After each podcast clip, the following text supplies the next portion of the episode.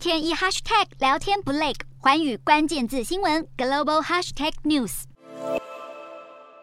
出席活动少不了高调登场，马斯克作风再度引发关注，传出他一口气脱手特斯拉股票七百九十二万股，变现超过六十九亿美元。消息一出，让特斯拉股价三个交易日内重挫超过百分之八。今年四月，敲定以四百四十亿美元收购推特时，马斯克就曾大卖特斯拉股票，当时他曾表示其后没有卖股计划。没想到，如今又写下至今最大的卖股记录。马斯克表示，这是为了跟推特打官司做准备，以防一旦败诉而被迫完成收购时得临时来卖股筹钱。也表示，如果最后推特交易案告吹，他有意回购特斯拉股票。而七月，马斯克企图终止推特的收购案，其后就遭到推特提告，双方预计十月将在达拉瓦州法院对簿公堂。有分析认为，马斯克之所以悔婚，是认为买贵了。更传出马斯克的律师团要求推特交出负责计算的员工名单，希望质问他们怎么算的。并且紧咬推特平台上的机器人账号与假账号，并不如二月推特文件申报时所声称的占比不到每日主动用户的百分之五，而是高达百分之十以上。此外，马斯克贵为亿万富豪，使用的分析工具却是由印第安纳大学所研发的免费公共软体 Botometer。但是，连开发人员都表示，Botometer 并不见得能够为马斯克有力辩护，因为机器人并没有单一而明确的定义。